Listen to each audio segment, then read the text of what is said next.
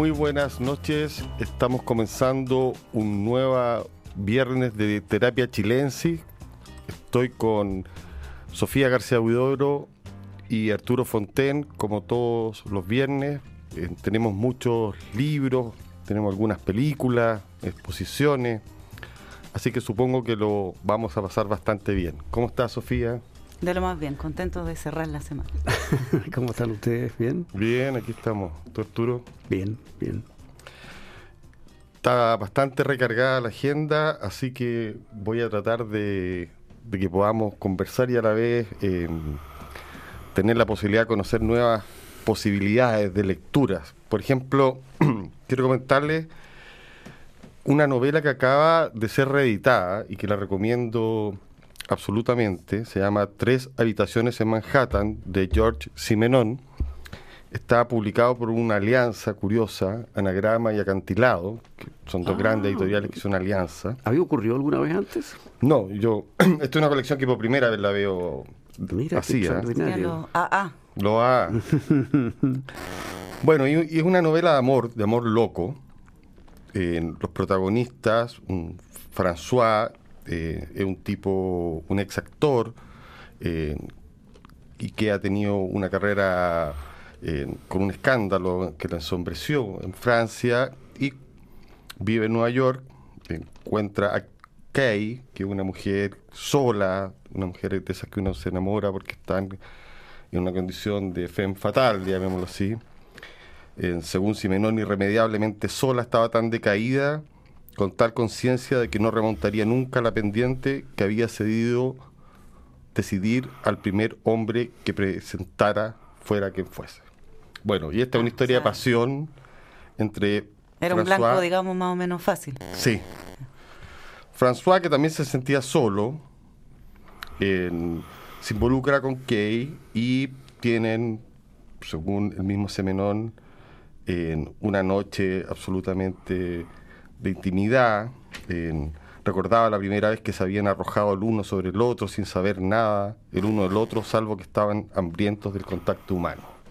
Como ven, es para nada una novela hot, es una novela de amor, en el sentido de que se cuenta una historia que no tiene un muy buen final, tres habitaciones en las que François y Kai se acuestan y se despiertan de noche, que saben poco el uno del otro.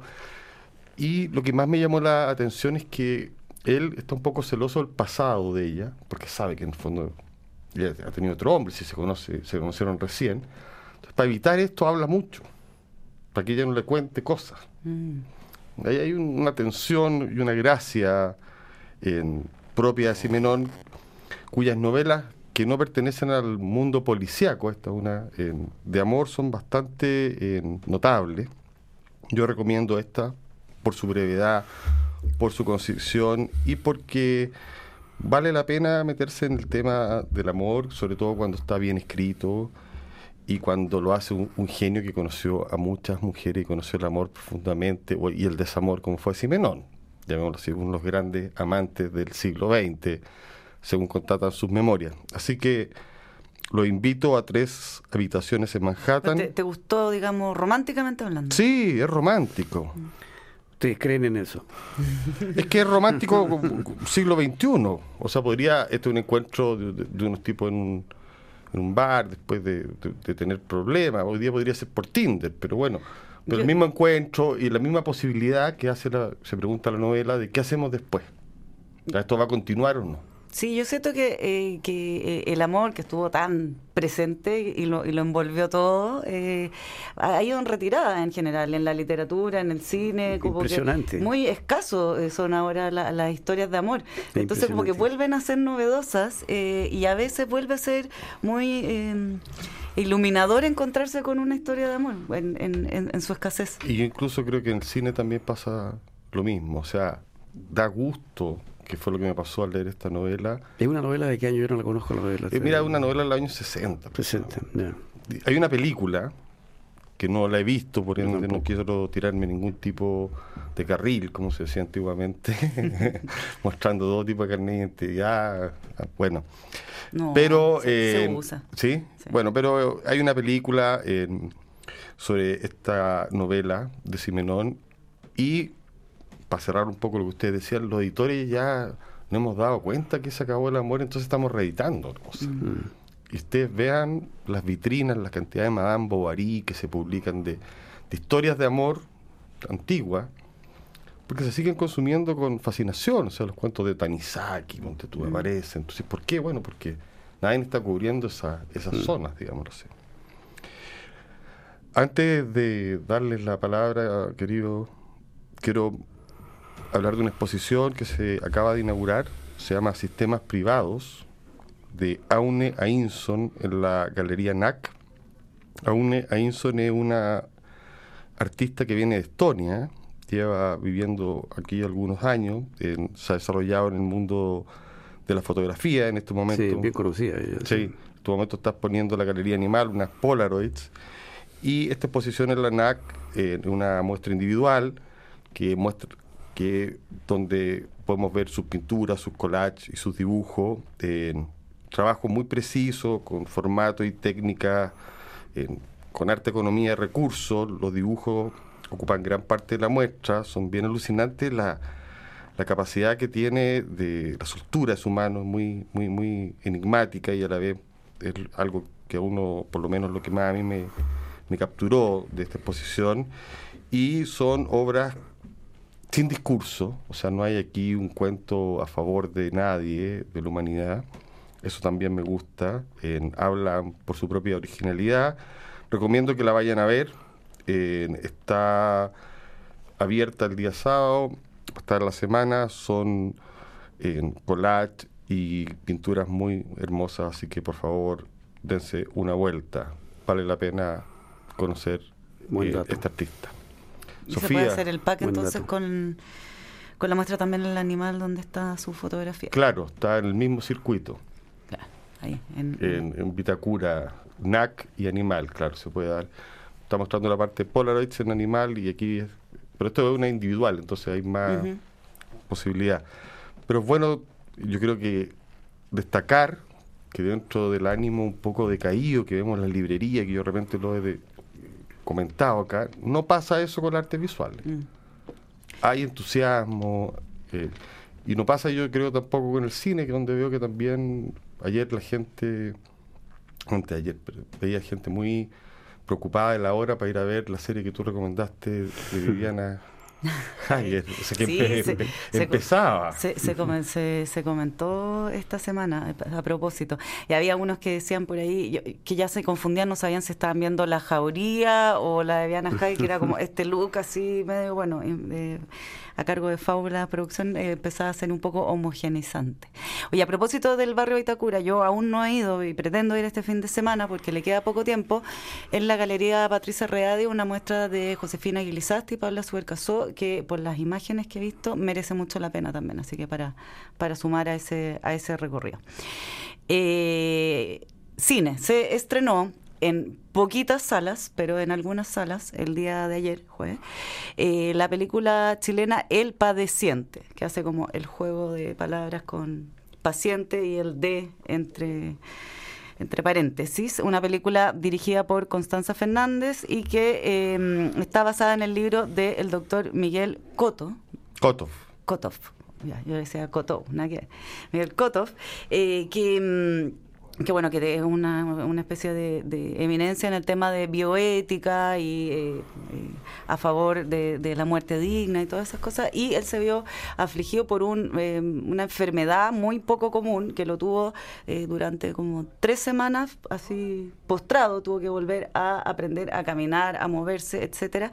Y todos los padecimientos del paciente, em, del sistema hospitalario, todo lo que sucede también en la familia. Entonces, la película que está protagonizada por Héctor Noguera, eh, digamos que es un poco mm, angustiosa y deprimente eh, porque transcurre en, en este eh, eh, en este ambiente, eh, pero, pero tiene bastante gracia también. Al principio a mí no, no me gustó tanto y me fue gustando más a lo largo que, que, avanzaba la película, porque se dan también todas esas situaciones familiares, cómo se organizan los turnos para acompañar al papá en la clínica, esa tensión de que esto podría ser el momento final, entonces hay que reparar heridas, pero luego viene de nuevo los quiebres y ahí como estas eh, rencillas de quién se preocupa más del enfermo, estas competencias entre hermanos, como cosas que a uno le, ha tocado probablemente ya a estas alturas de la vida. Entonces, eh, y además todo lo que es eh, de frentón ya la, la crítica más hospitalaria, lo indigno que pueden hacer a veces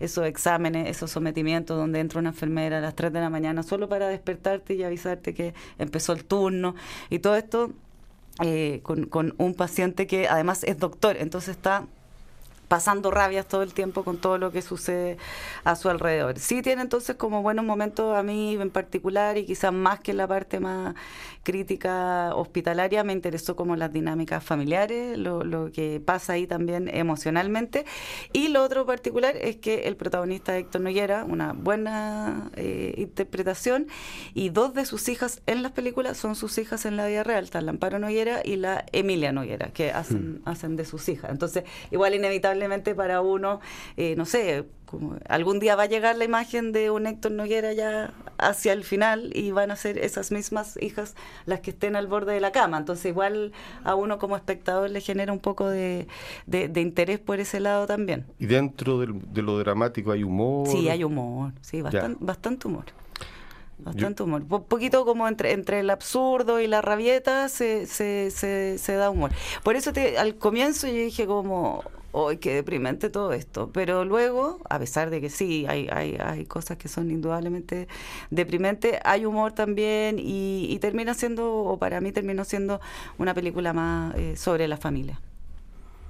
Ya, la recomendamos. Bueno, y está súper presente el tema también de la muerte digna, de la eutanasia, de hasta dónde llegar con los tratamientos. Eh, y entre medio todo esto también, que eso también le, suma a la parte como tragicómica, todo esto torpedeado siempre por la cobertura del ISAPRE, que entonces hay que cambiar de pieza porque el plan, no sé qué, todo, ese infierno eh, que termina, termina siendo como peor que la enfermedad misma, como más desquiciante pero tú la recomendáis para ir a verla, o es una experiencia, llamémoslo, eh, fuerte. Yo creo que no, no es fuerte. Está, Pero yo, yo creo que es una película fuerte que, me refiero a pasar un buen momento o puede ir a comer después o salir atragantado ya. depende también cada uno con sus propias experiencias familiares y hospitalarias, porque, porque son experiencias rudas y mm. a más de algunos le puede generar eh, muy malos recuerdos. Pues sí, yo, yo creo que a todos nos ha tocado ya estar aquí, ahí con, no sé. Yo iba a comentar, pero lo voy a dejar para el próximo viernes, curiosamente, el libro de la hija del doctor Kotov, Andrea Kotov, que mm. acaba de publicar un libro de ensayo bastante notable, así que, pero me voy a guardar el comentario porque mucho Kotov para un programa. Sí, sí, de hecho yo vi la película y después me, me, vine a dar cuenta que era la historia de, de este libro del doctor Kotov, porque hay cambios de nombre, etcétera, y bueno, y en la película él en un minuto está completamente inmovilizado. Lo único que hace es grabar en una grabadora sus reflexiones y también como en un tono más literario. Y eso fue lo que luego se transformó efectivamente en, el libro sobre el cual se basa la película. Pero sí, pues ahí me imagino que se, uno empezó a adivinar ya que se mezcla toda la, la pantalla. Yo no la he visto, pero conozco a la Andrea y la admiro mucho, así que... Eh, bueno, El Padeciente, para, esa, para, para quienes igual les gusta ver en general todo lo que se estrena de cine chileno, eh, ya no, no son tantas las películas chilenas que pasan por las salas y esta está en poquitas salas y probablemente dure una o dos semanas eh, porque así es como la, la realidad. La nueva dinámica. Eh, entonces, para, para quienes les gusta igual estar viendo todo lo que pasa en el cine chileno, eh, siempre es un buen panorama ir al cine, pues, si, si, no quiere ir a ver superhéroes, porque está difícil la cartelera. Sí, está difícil. Está difícil la cartelera, ¿no? Bueno, mucho la gente se trasladó, yo creo, con la pandemia definitivamente a, los formatos... Ah, al streaming. Al streaming, claro. Sí. Oye, Arturo, entiendo que leímos el mismo libro, ¿no? Y hace rato. Creo, ¿no? ¿Primó el amor o el odio? Amor más odio, relatos y ensayos de Hanif Kureichi, publicado por editorial Anagrama. ¿Qué te pareció? En algún momento no mencionamos este libro porque tanto tú como yo lo encargamos. Mm o lo recibimos de alguna manera eh, hace un tiempo y recién está en librería. Y Hanif Kureishi, una estrella de la literatura, el autor de Buda en los suburbios, Intimidad. Intimidad, que una, gran, una gran novela, una gran novela breve además de amor. A propósito de, del amor. Del amor Eh, pero a mí me pasó, fíjate, con este libro, que es un libro misceláneo, lo volví a, revisar a propósito de que nos pusimos incluso de acuerdo, debemos eh, hacer el disclosure, eh, para comentarlo ya que están todas las librerías y no hay tantas novedades, y tiene la curiosidad de mezclar cuentos con crónica y con ensayo.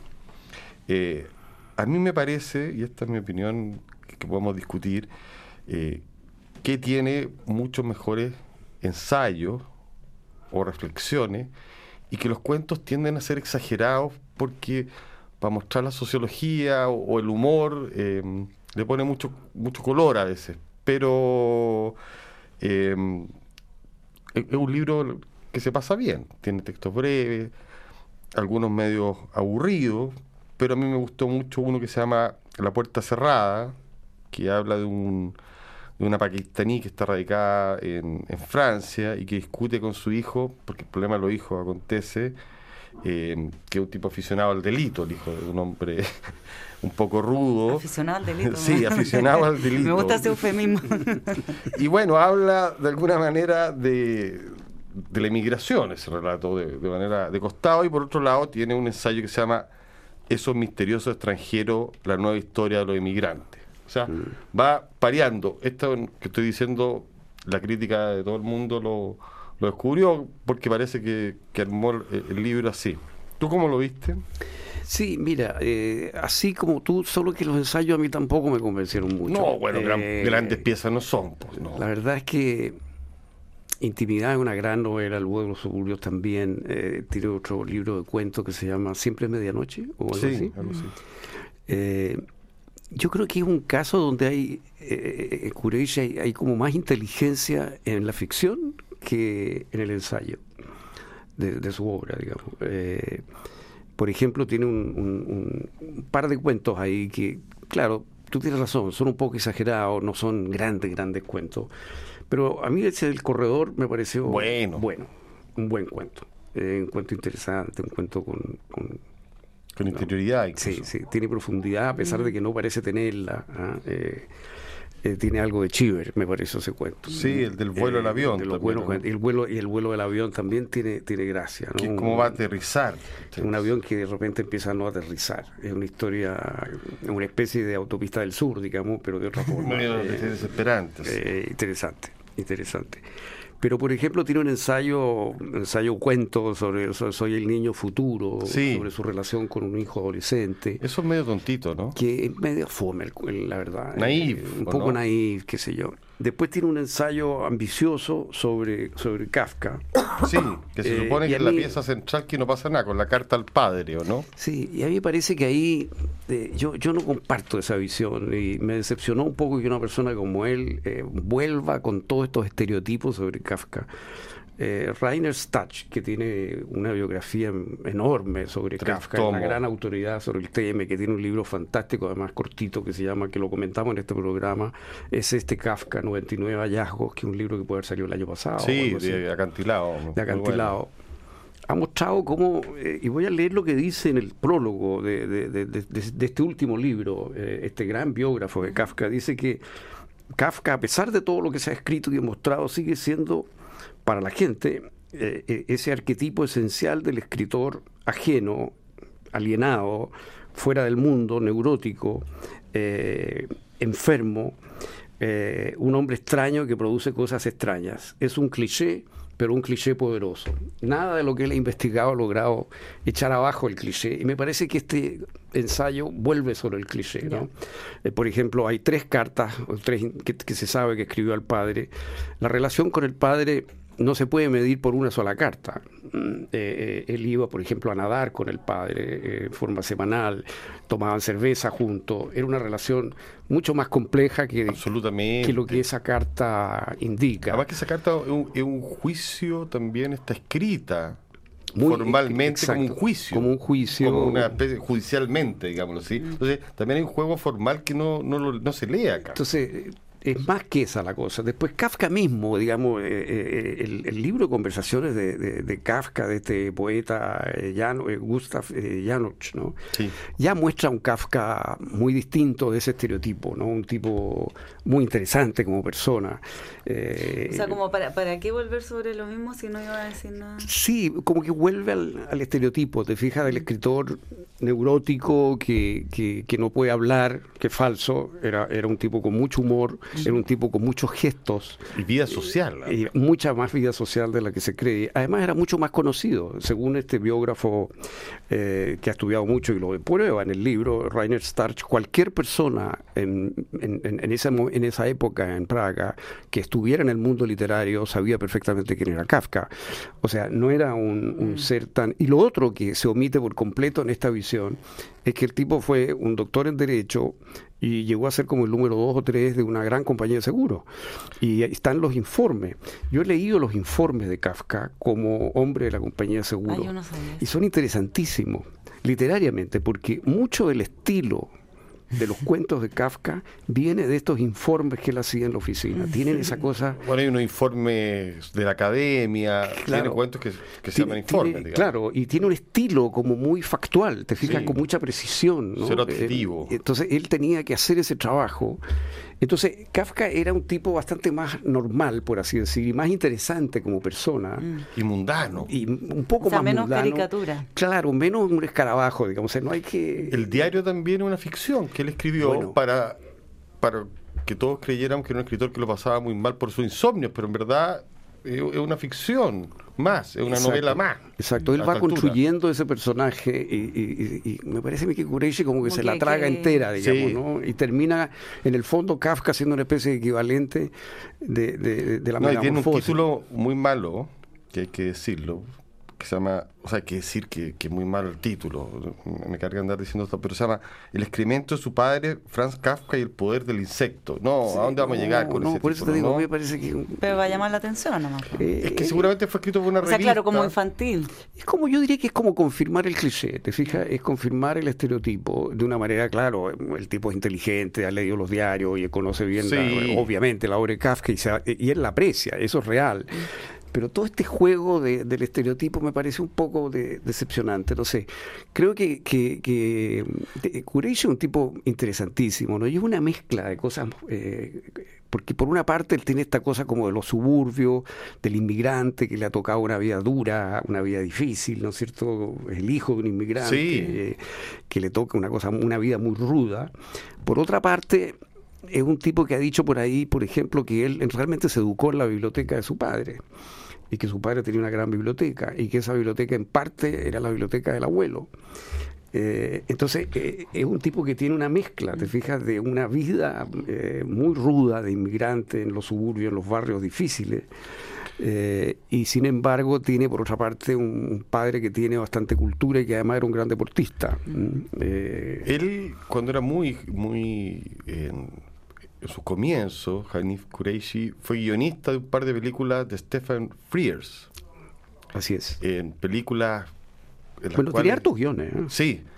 Y es, pero, pero un par de, esas películas, la de Stephen Frears, recuerdo que bastante punk ese, y, que fueron muy budistas, digamos. O sea, se hizo conocido con el Buda Suburbio y como guionista.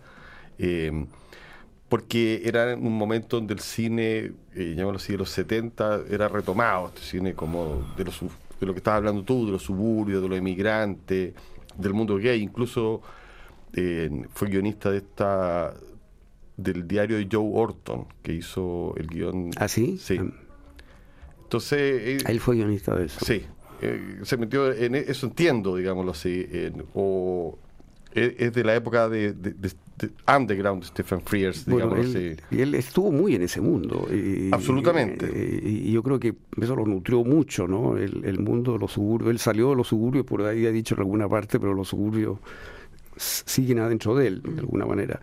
Eh, yo creo que es un gran escritor. Eh, Intimidad también fue una película, ¿verdad? Eh, sí, sí, pero no, no, fue, no sé si trabajó él como guionista ya era bastante famoso cuando escribió Intimidad. que Pues su trabajo como guionista yo lo, lo pongo más o menos como ¿Y la película ¿qué, qué, qué te pareció a ti? ¿Qué les pareció a ustedes?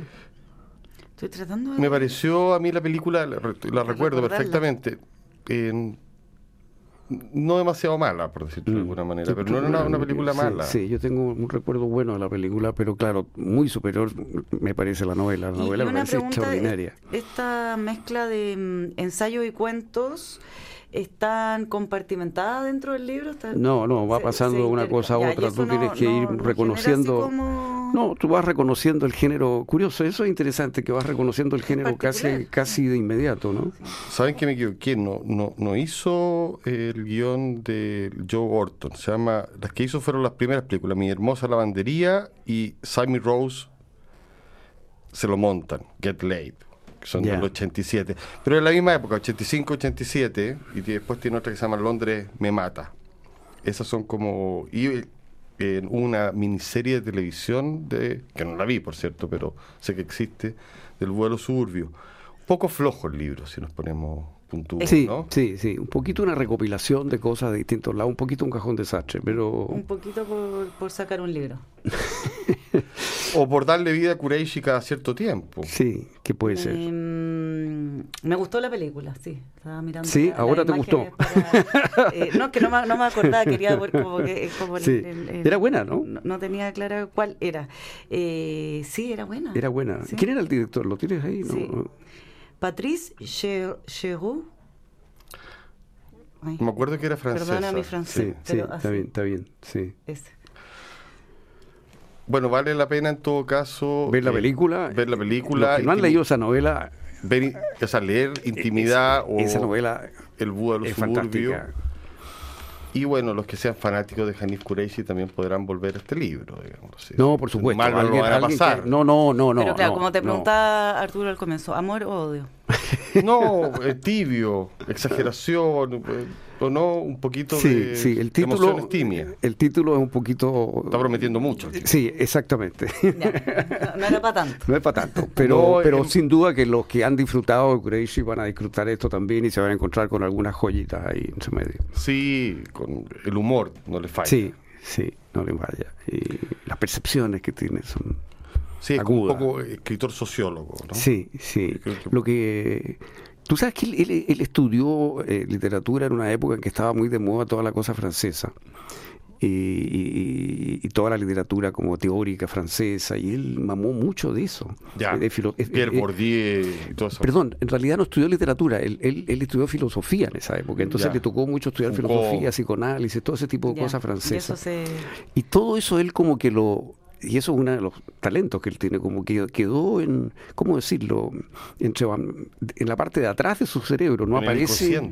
Sí, no aparece está explícitamente, está de alguna manera, pero él, claro, se apartó por completo de esa literatura, eh, hizo otro tipo de literatura, esa era una época en que se sostenía que la novela estaba muerta. Capaz que, capaz que aparezca de repente un Hanif Kureishi estructuralista, que escribió algo en los, en los comienzos, Es ahora que están reeditándolo. Sí, o es sea, posible que haya hecho algunos, seguro que hizo algunos unos- trabajos en esa época. Alain Robbe-Grillet. Sí, de joven, de estudiante, pero, pero hoy día él cree mucho que el género de la novela está muy vivo y se apartó por completo de esa visión de mundo, digamos. ¿no? Claro, y pertenece al Dream Team con Ian Sí. McEwan, Julian Barnes, Cy Smith y toda esa gente.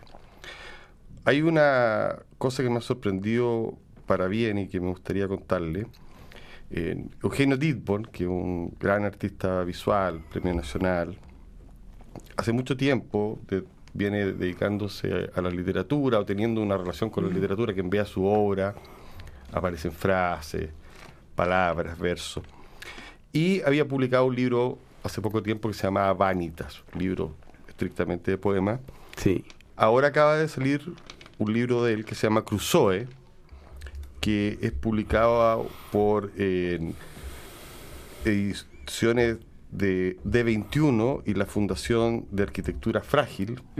Y este libro yo me atrevo a considerar que definitivamente es cuando Ditborn salta a la literatura dejando un poco atrás lo visual, pese a que en el libro hay imágenes y Claro, hay aparece... elementos visuales. Sí, Pero aquí se para como escritor en sí mismo, dices tú. es, es la sensación que tengo yo porque el libro está dividido en secciones y la primera parte, que es la más contundente, podríamos decirlo, lo que muestra es en imágenes, escritos en una, prosa muy apretada, que casi logra ser verso, de lo que hace Robinson Crusoe en la isla. Imágenes que vienen a su llamémoslo así, que él produce, no que vienen de la novela, sino que él produce porque tiene... Como si él fuera... Como él si era... Si él fuese... Robinson Crusoe. ¿Qué pasaría por su mente? Claro, qué cosas haría, pero en una tercera persona, muy apretado, aparece una mujer también, hay datos, todo esto está basado en datos, y el libro, bueno, te logra transmitir la emoción de que uno eh, está viviendo en la isla eh, y que Dean Bond logra no solo narrar, sino que logra generar una atmósfera literaria, un ritmo.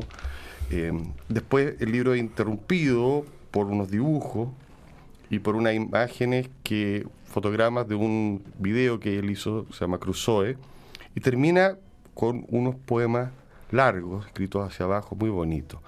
Realmente creo que es un acierto de Eugenio Dittborn. me parece que Crusoe es un libro, eh, además un objeto, lo diseñó Carlos Altamirano, blanco, muy bonito. Minimal. Minimal, y que vale la pena eh, llamémoslo así, desde el punto de vista estrictamente literario, mm. no solo por el gusto, por la plástica, meterse en él. Así que lo recomiendo. incluso si no fuese Ditbon. Si no fuese mm, y mm. fuese cualquiera, estamos. O sea, vale la pena, llamémoslo así. Y creo que una tendencia que hemos de alguna manera hablado o comentado, esto que los artistas visuales se ponen a escribir.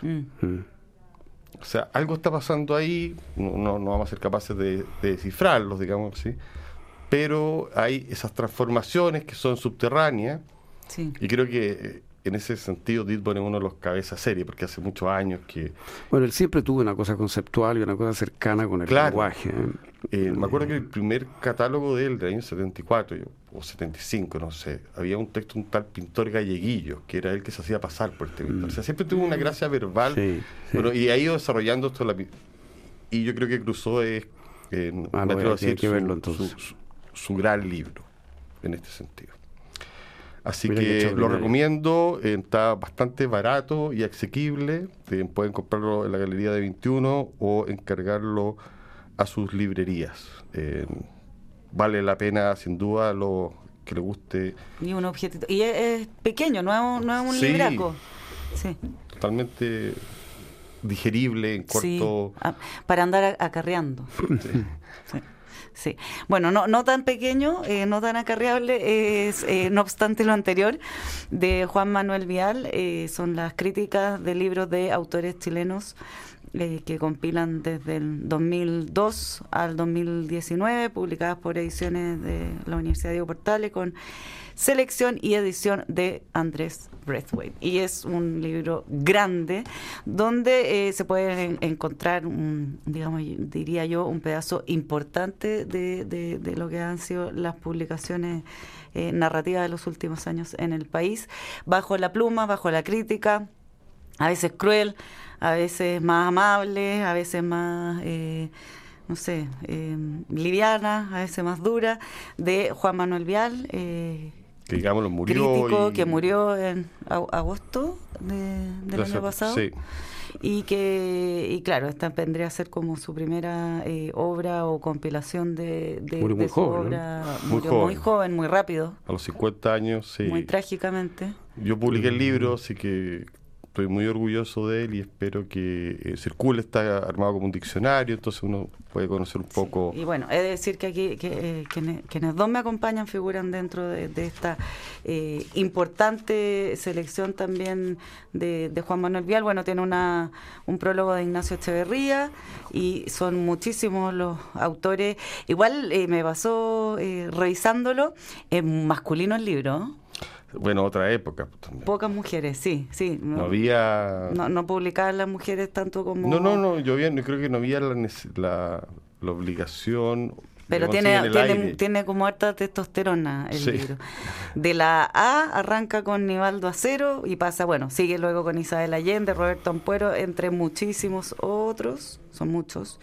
Y eh, vendría terminando con Raúl Zurita. Para que se hagan una idea del, del gran abanico que eso incluye.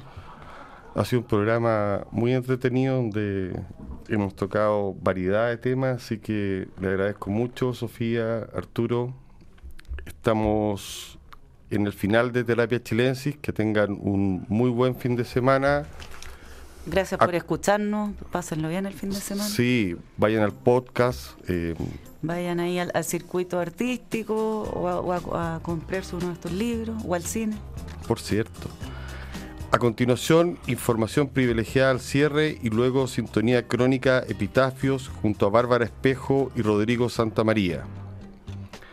Live Up promueve la independencia de las personas mayores con servicios a domicilio de compañía y apoyo que incluyen actividad física y cognitiva. Visita www.liveup.cl. Nos vemos la próxima semana. Que descansen, un gusto estar con ustedes. Igual. Y que les sea leve. Siempre es bueno un poquito levedad. buenas noches. Buenas noches.